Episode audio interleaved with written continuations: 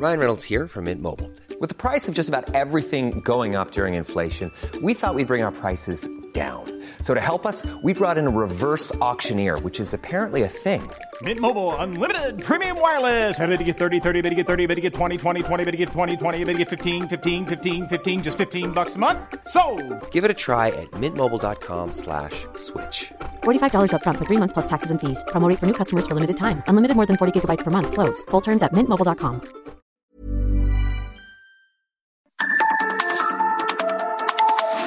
Norte a sur, las coordenadas de la información.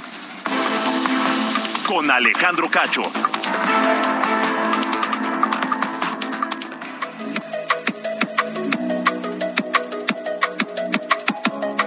Son las 8 de la noche en punto tiempo del centro de la República Mexicana.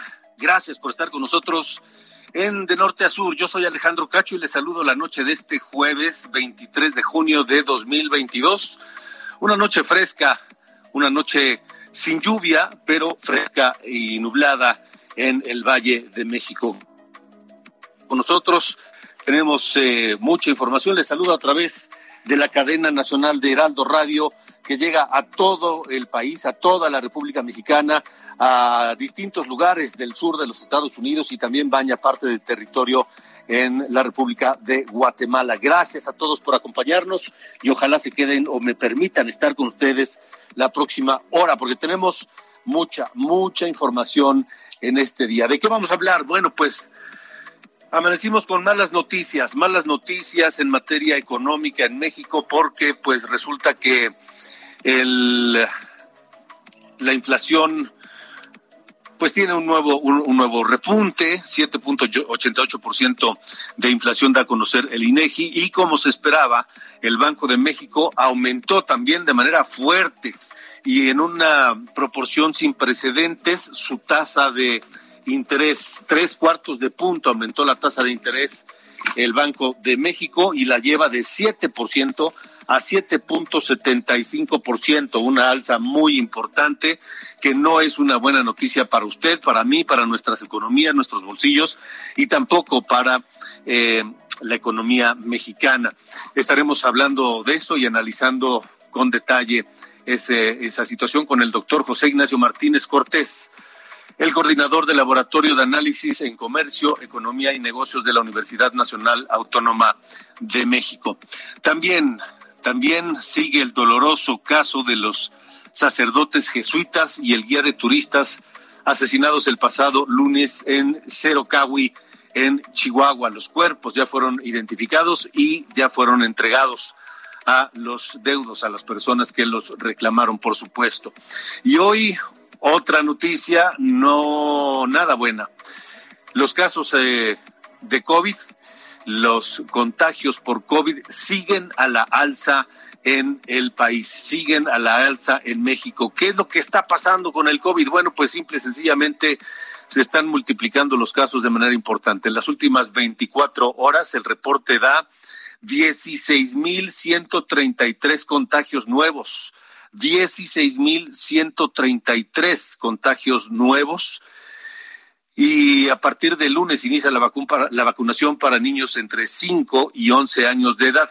Debo decirle, seguramente, o tal vez usted ya lo notó, si es que pues acudió a alguna, alguna farmacia, algún eh, lugar de pruebas, si ya fue allí eh, a tratar de hacerse una prueba para COVID, pues eh, ya notó que ahí volvieron las filas largas, las largas esperas también en, busca de una, de una prueba para confirmar eh, o no descartar tal vez el contagio del coronavirus. Y también ya, pues, ya volvió la presencia importante de personas en distintos hospitales en busca de pues atención, de atención médica para atender el, los síntomas del el COVID, del coronavirus. Estaremos hablando de esto, por supuesto. Esta noche, por supuesto, también estará con nosotros Carlos Allende. Sir Carlos Allende, quien nos hablará del repunte en la inflación, pero a detalle. ¿Por qué aumentó la inflación? A pesar del pacto anunciado por el gobierno y algunas eh, empresas, algunas eh, empresas de autoservicio, desde el pasado 4 de mayo, hace un mes y medio aproximadamente que este pacto está funcionando, o mejor dicho, que se anunció y no está funcionando como muchos, como muchos hubieran querido.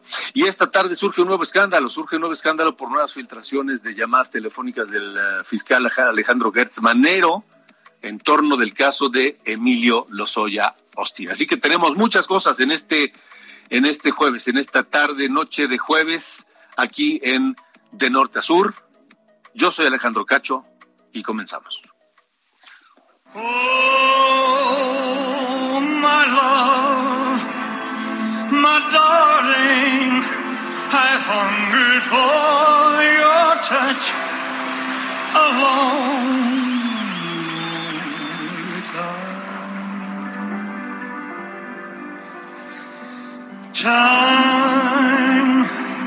Goes by so slowly, and time can do so much. Are you still Ándale, estás muy romántico, mi querido Ángel Arellano. Es lo Buena que dicen, es lo noche. que dicen por aquí también nuestro operador, que es muy romántico. El que está romántico es Elvis Presley. Alejandro, buenas noches, buenas noches a usted que nos sintoniza. Fíjate que allá en 1977, entre el 17 de junio y hasta el 26 de junio, se llevaron a cabo los últimos conciertos de Elvis Presley. Una serie de presentaciones en Springfield, Kansas City, Omaha, Lincoln, Rapid City, Sioux Falls, Desmonte y en, en Madison, en Cincinnati. Esto que escuchamos es de, digamos, el penúltimo concierto, es del 25 de junio de 1977. Así que, pues esto sería el sábado, el último el domingo, por eso preferimos adelantarlo y es la melodía desencadenada. Es un Elvis Presley pues ya bastante deteriorado, muy pues ya con sobrepeso, sudando. Y esta pieza, si usted la busca en internet, puede ver cómo Elvis Presley realmente le cuesta mucho trabajo interpretarlo. Se sienta al piano y dice voy a cantarles una canción y ahí mucha gente les aplaude. Sí, la interpretación, pero mucho también el esfuerzo que hace. Hoy lo estamos recordando. Esto fue interpretado pues a unas semanas de que falleciera. Él murió el 16 de agosto de ese año 1977 a los 42 años de edad. Elvis Presley, uno de los íconos y pues de los músicos más influyentes en la historia del rock en, en nuestros tiempos, Alejandro. Y pues vamos a escuchar otro ratito y más tarde les vamos a presentar un poquito más de música de distintos estilos. De acuerdo, me parece muy bien. Elvis esta noche. Elvis.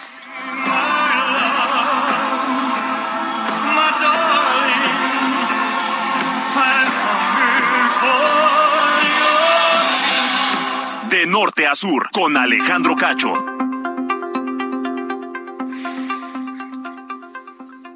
Son las ocho con ocho minutos, ocho de la noche con ocho minutos, tiempo del centro de la República Mexicana. Le comentaba que, pues, eh, si usted tiene algún contrato de crédito hipotecario que no esté a tasa fija, algún hipoteca, algún eh, crédito de auto, debe mucho en sus tarjetas de crédito, esta no es una buena noticia y debe eh, usted ver de qué manera puede o saldar esas cuentas, pagarlas o eh, tenerlas bajo control, lo más vigiladas posible, porque el Banco de México anunció este mediodía un aumento de 75 puntos base a su tasa de interés, la más alta, el, el alza más alta eh, que se recuerde de tres cuartos de punto y la lleva de 7 a 7.75% la tasa de interés cuando la inflación se ubica en el en el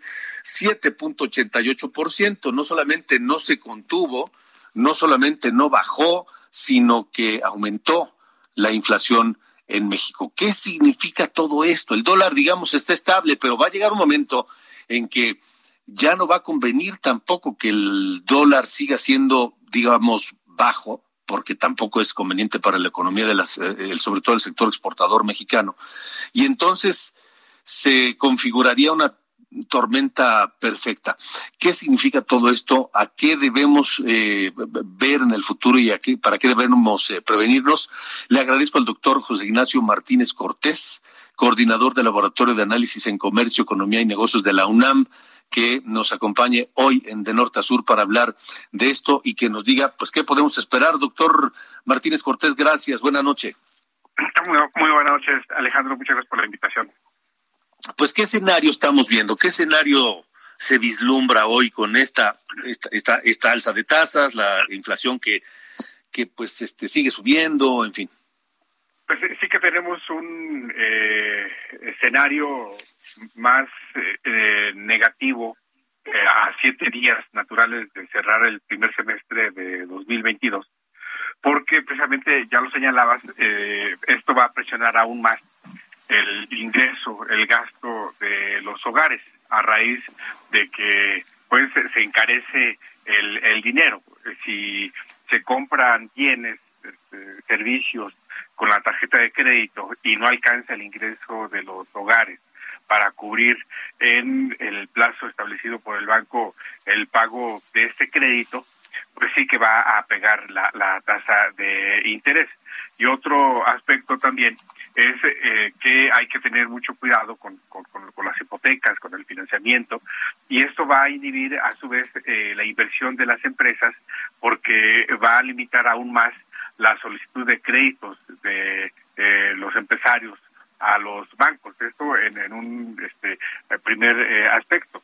En un segundo plano, eh, eh, Alejandro, este, estamos entrando a un periodo muy importante en el gasto de las este, familias.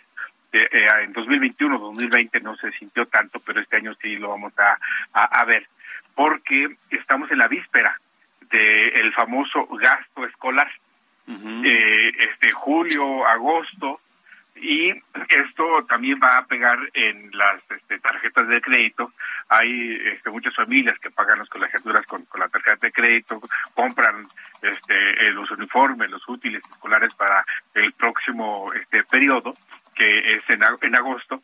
Y ah, eh, Alejandro, hay que, hay que tener mucho, pero mucho cuidado con el uso de la tarjeta, con este el, el, crédito bancario, por lo siguiente. Esto que se anunció hoy no es nada con relación a lo que vamos a tener en eh, agosto y septiembre, a raíz de que la próxima reunión del Banco de México es el 11 de agosto, pero la siguiente es el 29 de septiembre.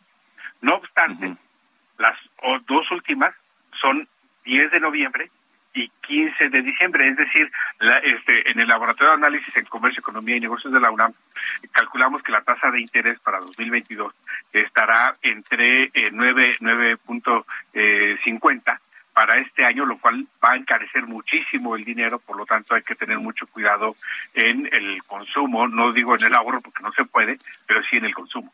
Incluso hasta el 10% tal vez, ¿no?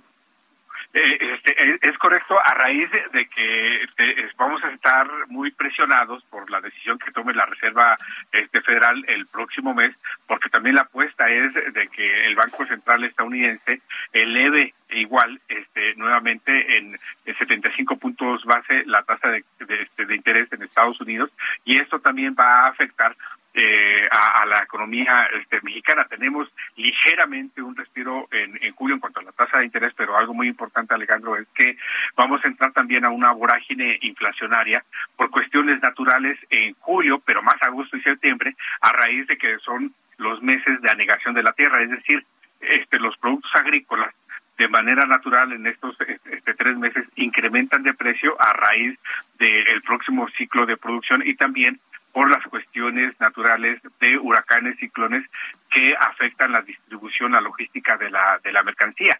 Eh, por eso señalo la parte de, de, de, septiembre, Alejandro, porque ya informó con agua que los dos meses con mayor lluvia en esta temporada va a ser precisamente agosto y septiembre, pero más septiembre y por lo tanto esto ya de manera natural vamos a tener de que los productos agrícolas van a aumentar de precio y por lo tanto también esto va a impactar en la inflación. De acuerdo. Ahora, eh, doctor, ¿qué, esto no, no depende solamente de lo que ocurra en México, depende también del escenario mundial, de la economía en los Estados Unidos, que todo parece indicar que va directo a una recesión que no, que será inevitable hasta este momento. ¿Qué podría pasar en caso de que Estados Unidos entre en recesión y cómo nos iría acá en México?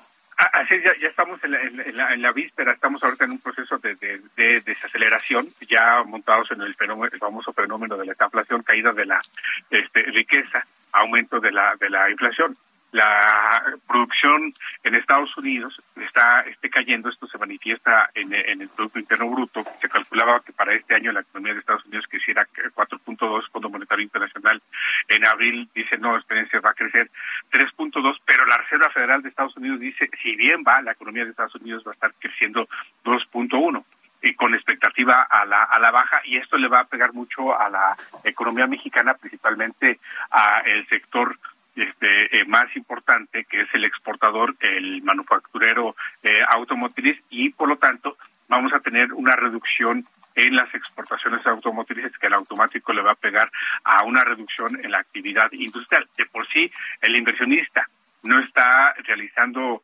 eh, inyección de capital en algo que se denomina inversión fija bruta, es decir, equipo y maquinaria. Ahora, ante este contexto, va también a reducir esa inversión y le va a afectar, a, le va a pegar directamente a la producción, a las ventas y, por lo tanto, al empleo. Este es el escenario, el contexto que vamos a tener para el segundo semestre de 2022 y, por lo tanto, sí, este, vamos a tener una economía mexicana que va a la, a la baja. Eh, Hacienda había calculado que para este año la economía estaría creciendo 4.2. Hubo un ajuste en abril pasado por parte de la Secretaría de Hacienda. Dice, este, vamos a, estar creciendo este, 3.2 y el próximo ajuste, ajuste va a ser precisamente el 8 de septiembre, cuando se presente eh, los famosos criterios generales de política económica, donde se encuentra el presupuesto para 2023 y sin duda vendrá ahí el ajuste necesario a 2, 2.5% por parte de la Secretaría de Hacienda. Sí.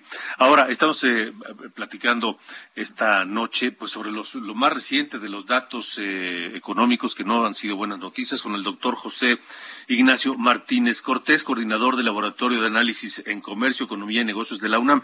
Doctor, eh, ¿podemos entonces ya estar hablando, digo, estamos a la mitad, un poco más del gobierno actual, del gobierno del presidente López Obrador, pero podemos estar hablando ya de de otro sexenio perdido en materia de crecimiento económico? Eh, totalmente. Aquí este, es importante recordar que este próximo 3 de julio, este pues eh, ya se cumplen cuatro años de, que eh, el, el, presidente fue constitucionalmente electo. Y también algo muy importante, Alejandro, es que el presidente no termina su periodo el 30 de noviembre de 2024, sino el 30 de agosto de 2024 sí, por el ajuste que hubo este, eh, eh, en, en, la reforma este, pasada. Y esto este, nos va a llevar a que el, el último presupuesto que va a presentar el presidente se va a presentar este 8 de septiembre en 2023 porque ya no le va a tocar el de 2024 por cuestiones constitucionales. Se presenta el presupuesto cada 8 de septiembre.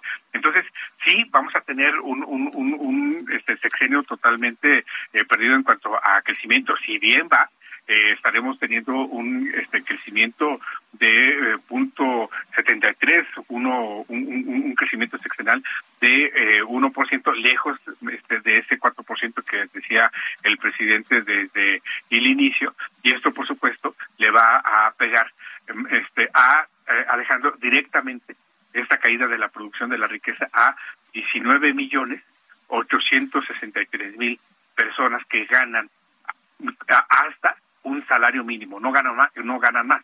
Por lo tanto, son este, las eh, familias, las personas que van a resentir el aumento de la inflación, este, de manera indirecta el aumento de la tasa de interés porque no tienen tarjeta de crédito, no son sujetos de crédito por parte de los bancos. Y por lo tanto es la población que más va a resentir esta situación.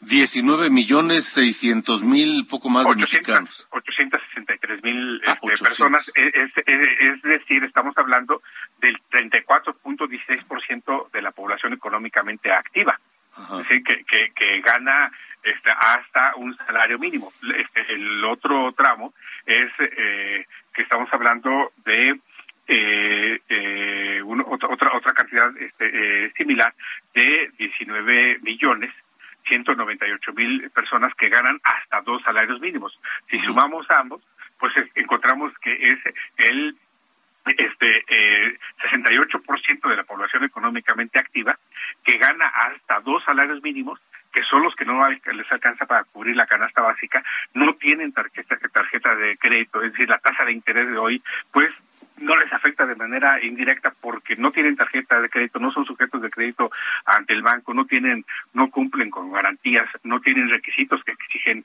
este, los bancos, no les alcanza este, para cubrir eh, las mínimas necesidades, entonces sí que estamos hablando de que eh, pues este, el grueso de la población económicamente activa va a tener las consecuencias más negativas en este segundo semestre. Ahora, doctor José Ignacio Martínez, se decía que el crecimiento de dos, dos y medio por ciento, tres por ciento eh, de los últimos sexenios, que ese ha sido el promedio pues, de Salinas para acá, eh, decían que es completamente mediocre. Y sí, sí, efectivamente, eso ha sido.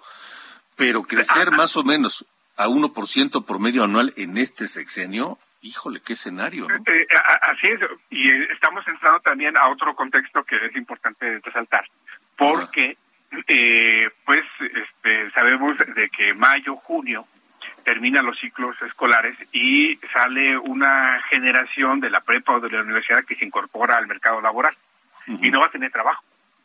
¿sí? Entonces, por eso es muy importante crecer, este, más allá del crecimiento que se tenga cada año, un punto porcentual más precisamente para dar cabida a este millón de personas que se incorporan al mercado laboral y que en este momento no van a tener este ingreso, no van a tener empleo y por lo tanto también pues van a entrar en esta este, eh, fase de decrecimiento en su ingreso, dejan de tener la beca, ¿no? Lo cual también les va a afectar.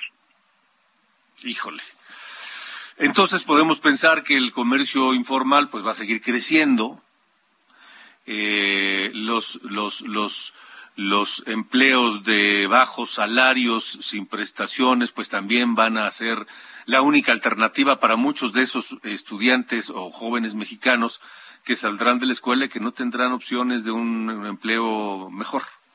Así es, este, ya no este, ya no se inscriben, ya no regresan al próximo periodo escolar de agosto, ¿no? Entonces sí van a tener este, esta este, situación si es que encuentran este empleo con una escasa remuneración.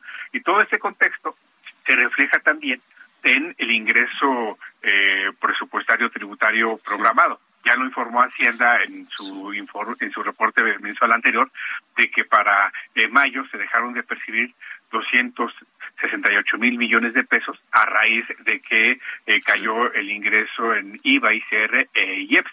Sí. Doctor eh, eh, Martínez Cortés, nos queda un minuto. ¿Hay algo que el gobierno pudiera hacer para evitar la catástrofe, digamos? Es este algo muy importante que no pasa por el Congreso, algo así muy directo. Este soltar el gasto público, que fluya la inversión pública, más allá de los cuatro este, grandes megaproyectos, valga uh que tenemos, hay 83 proyectos regionales que ya están autorizados, que tienen el eh, programado, por eso, este, soltar la inversión, ejercer el gasto para que fluya el dinero y esto, por supuesto, va a impactar en la empresa, producción, generación de empleo y esto, vamos, puede estimular la economía en este segundo semestre. O sea, olvidarse un poco de la austeridad republicana, ¿no? Eh, porque si no, este, reitero, eh, este es el 68% de la población económicamente activa la que va a estar sufriendo esta consecuencia. De acuerdo. Vaya, doctor José Ignacio Martínez, le agradezco muchísimo que nos haya acompañado esta noche aquí en De Norte a Sur. Muchas gracias por la confianza. Al contrario, que le vaya muy bien. Son las ocho con veintitrés, tiempo del centro de la República Mexicana. Y mire, para aligerar un poco la carga de lo que acabamos de platicar con el doctor José Ignacio Martínez Cortés, el coordinador del Laboratorio de Análisis en Comercio, Economía y Negocios de la UNAM, en torno de otro, otro sexenio perdido en materia económica. Escuche esto.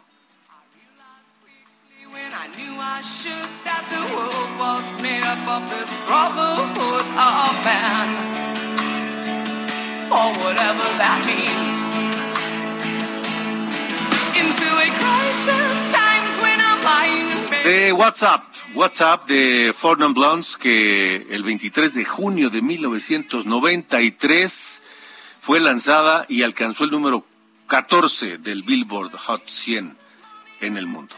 Estamos en De Norte a Sur, yo soy Alejandro Cacho, tenemos más información hay COVID hay otros temas. No se vaya. Regresamos.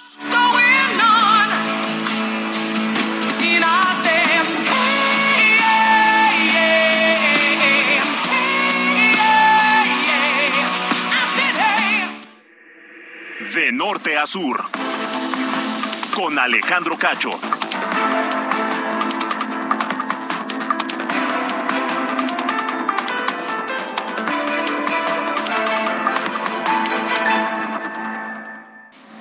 De norte a sur, las coordenadas de la información. I'm Sandra, and I'm just the professional your small business was looking for. But you didn't hire me because you didn't use LinkedIn jobs. LinkedIn has professionals you can't find anywhere else, including those who aren't actively looking for a new job but might be open to the perfect role, like me. In a given month, over 70% of LinkedIn users don't visit other leading job sites. So if you're not looking on LinkedIn, you'll miss out on great candidates like Sandra. Start hiring professionals like a professional. Post your free job on linkedin.com/people today. Alejandro Cacho.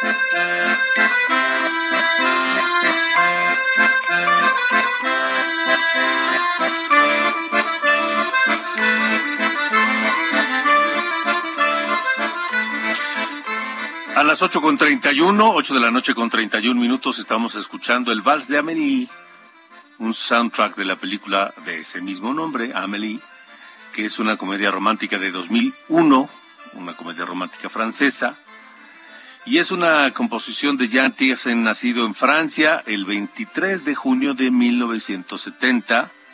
Hoy cumple 52 años, el Vals de Amélie.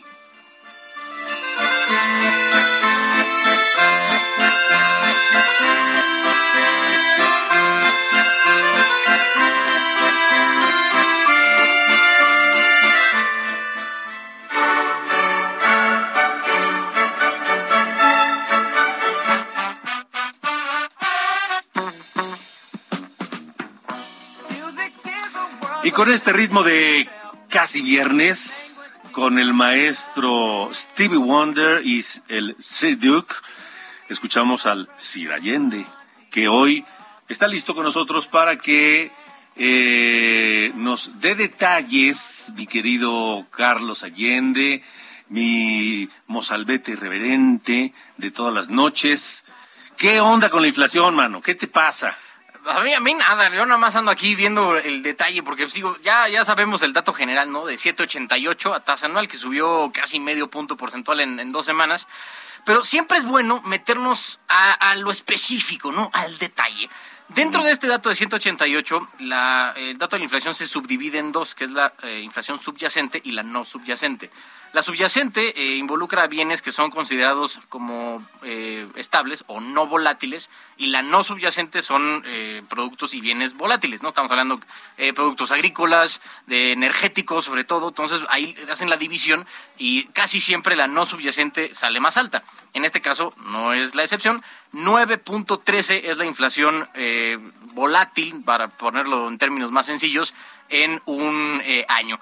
En, dentro de los eh, principales, eh, eh, digamos, productos que se miden en el Índice Nacional de Precios al Consumidor, la que más ha subido a tasa anual han sido, para sorpresa de nadie, los alimentos. En un año, 14% han subido esta, pues, digo, telecanasta más básica no puede haber que los alimentos, 14%. Le siguen los restaurantes y hoteles con 10% a tasa anual y luego el tema de la salud con 5.50.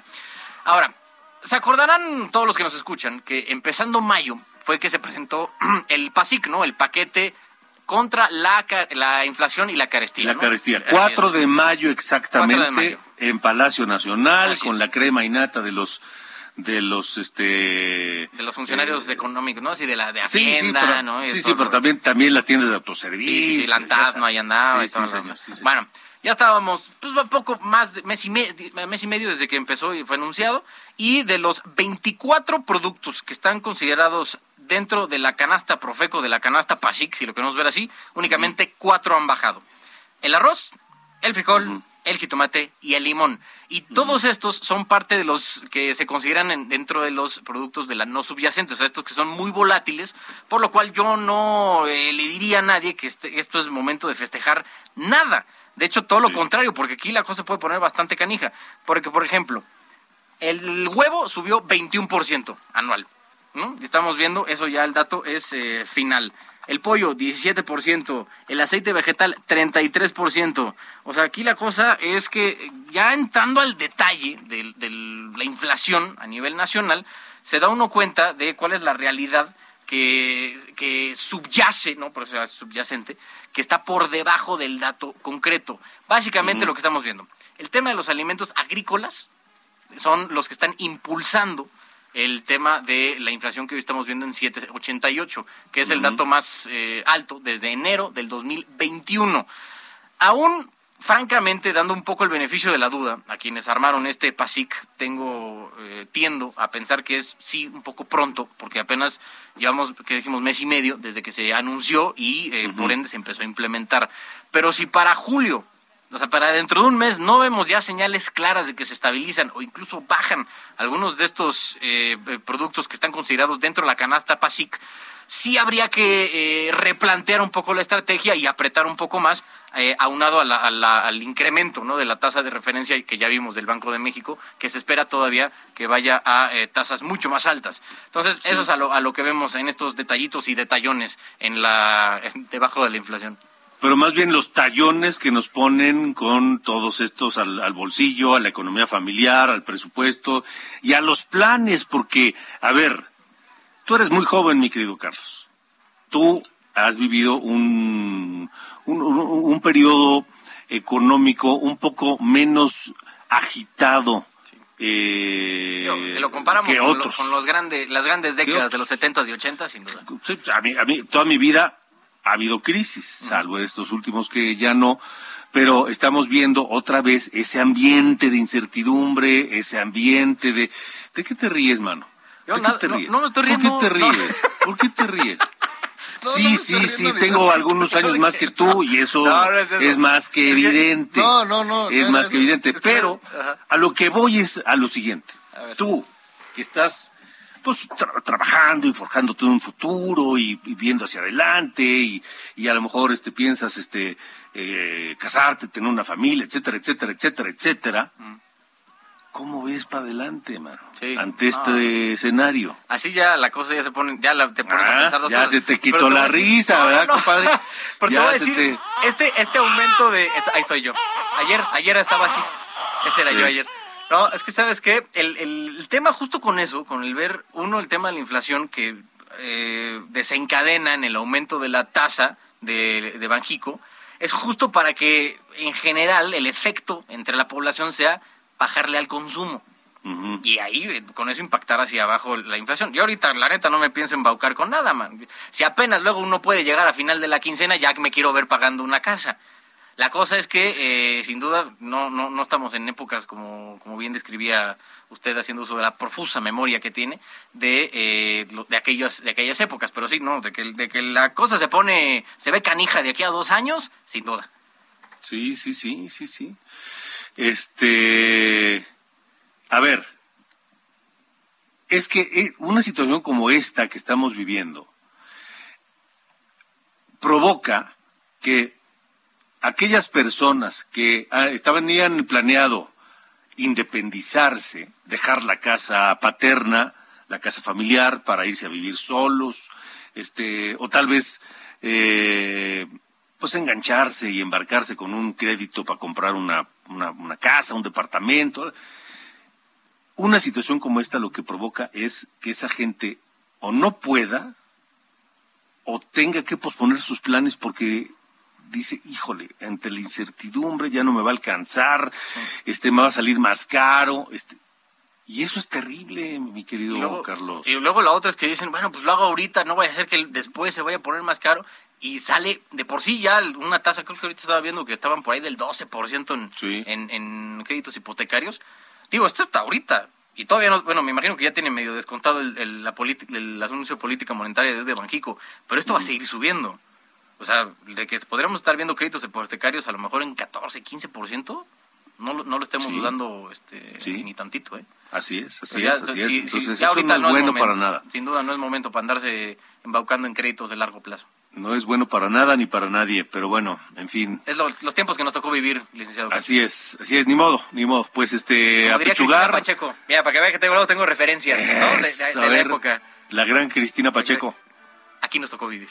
Aquí nos tocó vivir, y ni modo, ni modo. Bueno, gracias. Fuerte abrazo. Sir Carlos Allende, gracias. De norte a sur, con Alejandro Cacho. 8 con 40, 20 para las 9, tiempo del centro de la República Mexicana. Gracias por acompañarnos, gracias por estar con nosotros.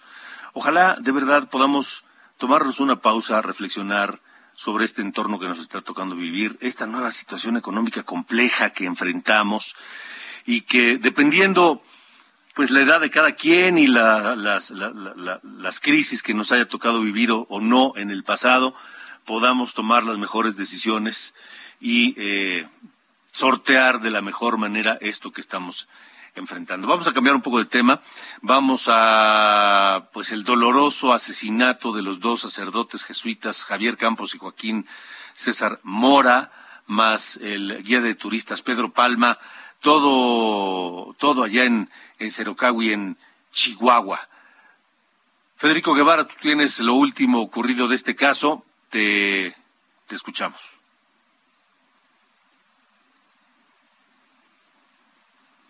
Hay dos escenarios que se están desarrollando en estos momentos. En la región de Urique eh, se está peinando técnicamente la zona, más de 400 elementos entre el ejército, marina y la policía estatal continúan peinando la zona para tratar de dar con el autor material de este tercero asesinato de José Noriel Portillo.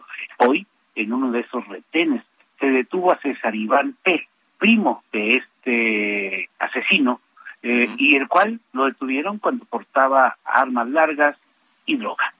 Eh, y el otro escenario se está dando en estos momentos en la ciudad capital, donde la Fiscalía Zona Occidente confirmó la entrega del cuerpo de Eleodoro Palma, el guía de turistas asesinado, el cual fue entregado a sus, a sus familiares eh, el día de ayer y ya los servicios funerarios se van a realizar el día, mañana, del día de mañana.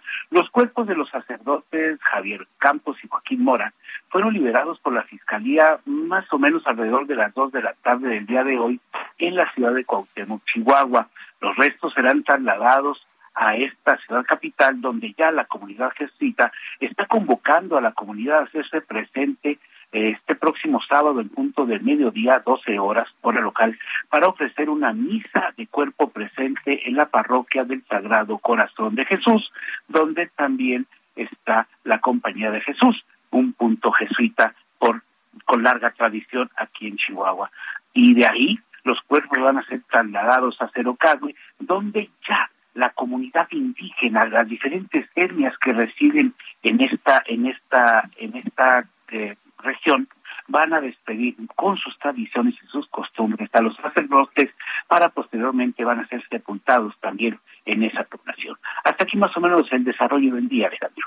Oye, eh, Federico, em, a ver, solo para entender, este sujeto, el chueco, a quien hoy este, pues buscan desesperadamente el ejército mexicano, eh, la Policía Estatal, la Guardia Nacional y de quien ya se emitió una alerta migratoria para evitar que huya a los Estados Unidos, cosa que muy probablemente ya ocurrió.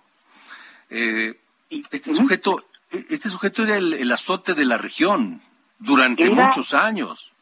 Era desde el 2018 tiene orden de aprehensión, punto. Pero continuaba teniendo actividades hostigando, era era como no sé, hay hay hay declaraciones de, muchas personas, habitantes de los poblados de la región, de San Rafael, de Pitorreal, de que el señor llegaba, ultrajaba mujeres, era, era el perdonavidas, bueno, a grado tal de que el móvil final fue un enojo de este señor, producto de que perdió el equipo, el equipo Los Tigres de Babushibo que él patrocinaba. Pero no tan solo era la droga, era la tala, la siembra de amapola, la tala ilegal, en fin, él era la ley en esa región, Alejandro. Era la ley y el terror al mismo tiempo. Este sujeto de 30 años que dominaba la región y que además no hay que perder de vista, Federico. El lunes enloqueció y no solo mató a los dos sacerdotes jesuitas y al guía de turistas, sino a los a dos jugadores más del equipo este de béisbol que mencionas.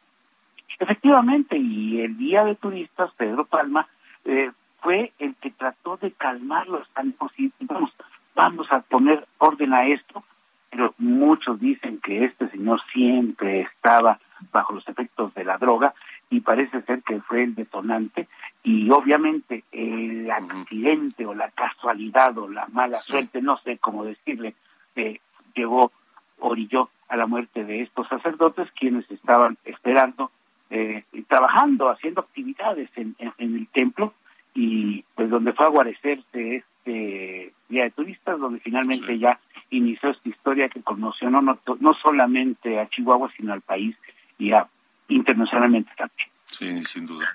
Bueno, Federico, estaremos atentos a ver lo que ocurre. Por cierto, eh, Javier Corral, en aquel 2018 que tú mencionas, noviembre, prometió que iba a capturar a este sujeto, el chueco. Y pasaron, pues prácticamente cuatro años, y este sujeto siguió libre, haciendo y deshaciendo como le daba la gana en aquella zona de Urique. Hay gente, Alejandro, hay gente que dice que es la primera vez que ven elementos del ejército y elementos de policía estatal en la región, dado que ahí no se movía absolutamente nada si no era autorizado por este señor. Ya. Federico Guevara, seguiremos atentos y gracias por el reporte. Buenas noches. Gracias, Alejandro. Buenas noches. Hasta luego, buenas noches. A las 8 con 46 estamos en De Norte a Sur. De Norte a Sur con Alejandro Cacho. Bueno, el eh, secretario de Gobernación, Adán Augusto López, pues anda de gira, anda visitando el país, distintos lugares, con distintas actividades. Ayer estuvo en Baja California, allá se reunió con empresarios en Tijuana y, eh, con ellos se comprometió a que eh, la desaparición o la eliminación del horario de verano no les afectará. Y no les afectará porque, pues, evidentemente, los estados fronterizos del norte con Estados Unidos y, particularmente los municipios fronterizos del norte y, eh, con Estados Unidos, pues eh, no pueden tener un uso horario distinto al de las ciudades del otro lado de la frontera. Es decir, es inconcebible que Tijuana tenga una hora y cruzando la frontera en San Diego sea otra hora. O lo que ocurre en, el, en Ciudad Juárez con El Paso, Texas, que es simplemente cruzar un puente y ya estás en el otro país y no puede ser que haya otro horario, o lo que pasa en, eh, en Matamoros con Brownsville o en, o en Reynosa con McAllen, en fin, con muchas ciudades fronterizas. Pero bueno, el secretario de Gobernación se comprometió con ellos a que ese, esa desaparición del horario de verano no les afectará, que ellos van a seguir con el uso horario eh, igual al que tiene con Estados Unidos. Después de su visita a Baja California, Adán Augusto López, secretario de Gobernación, viajó a San Luis Potosí Ahí se reunió con el gobernador Ricardo Gallardo, con presidentes municipales y con todos los diputados locales de Morena. Destacó Adán Augusto López que por primera vez se reunían todos los diputados locales de Morena en ese encuentro con él en el centro de convenciones, a donde llegó y le dijo a Ricardo Gallardo que ya se nota que las cosas están cambiando en el Estado y refrendó el compromiso del gobierno federal de ayudar a San Luis Potosí en materia de seguridad, porque recientemente ha habido varios hechos eh, sangrientos en aquella región. Habla Adán Augusto López, secretario de Gobernación.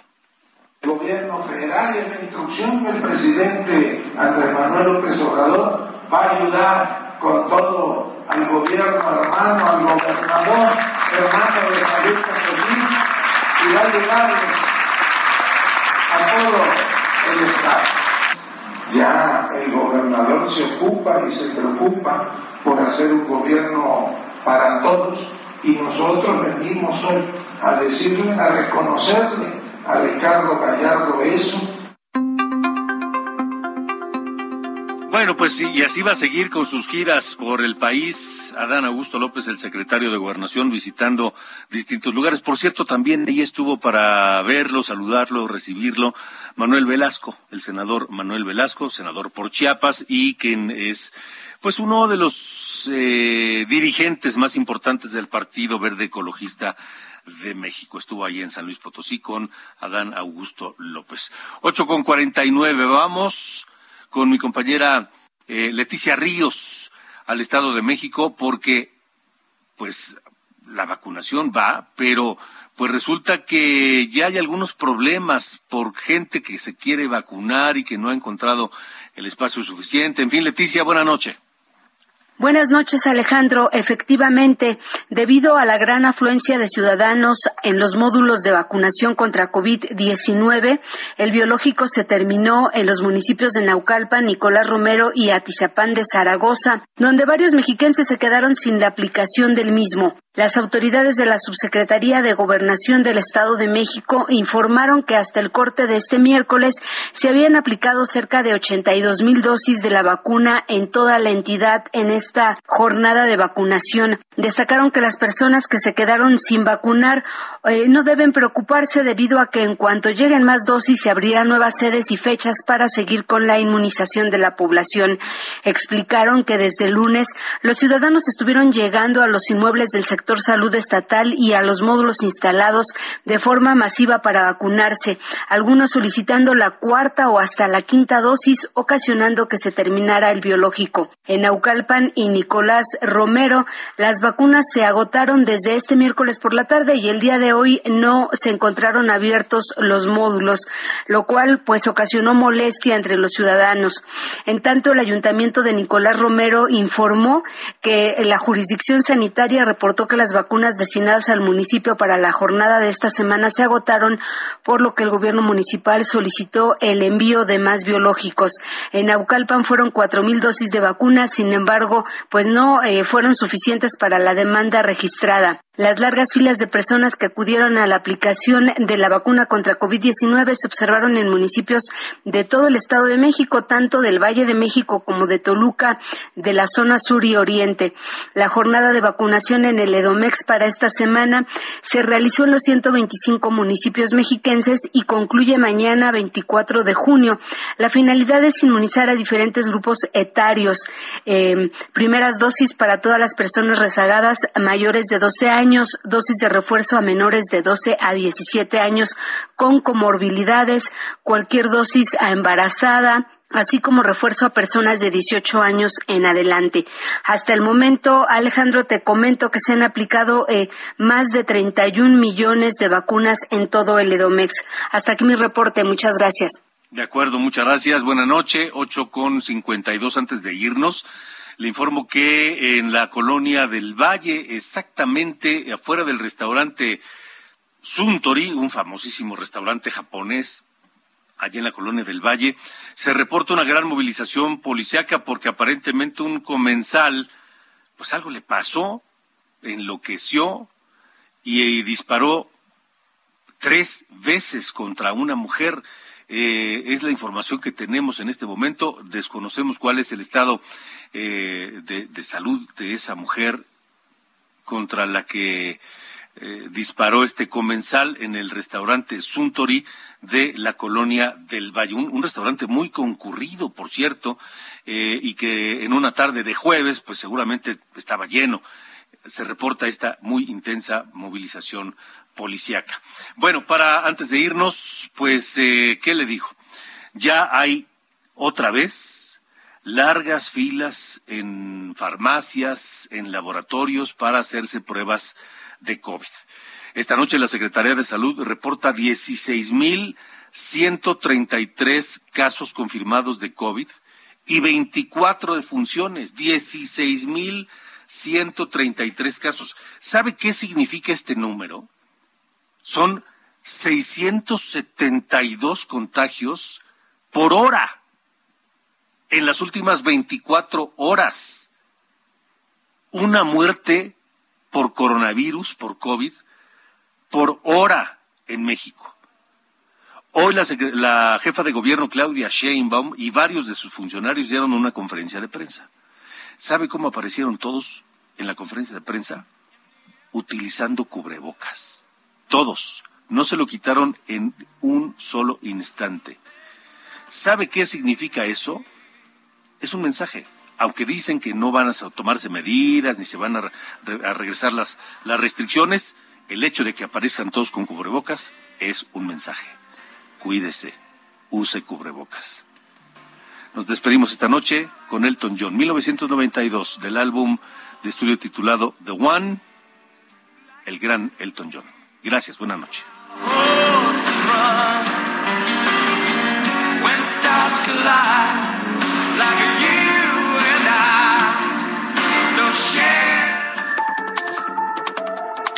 Esto fue De Norte a Sur, las coordenadas de la información.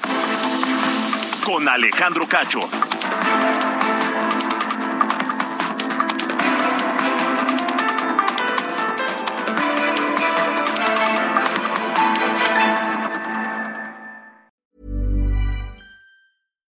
Even when we're on a budget, we still deserve nice things. Quince is a place to scoop up stunning high-end goods for 50 to 80% less than similar brands. They have buttery soft cashmere sweaters starting at $50, luxurious Italian leather bags, and so much more. Plus, Quince only works with factories that use safe, ethical, and responsible manufacturing. Get the high-end goods you'll love without the high price tag with Quince. Go to quince.com/style for free shipping and 365-day returns.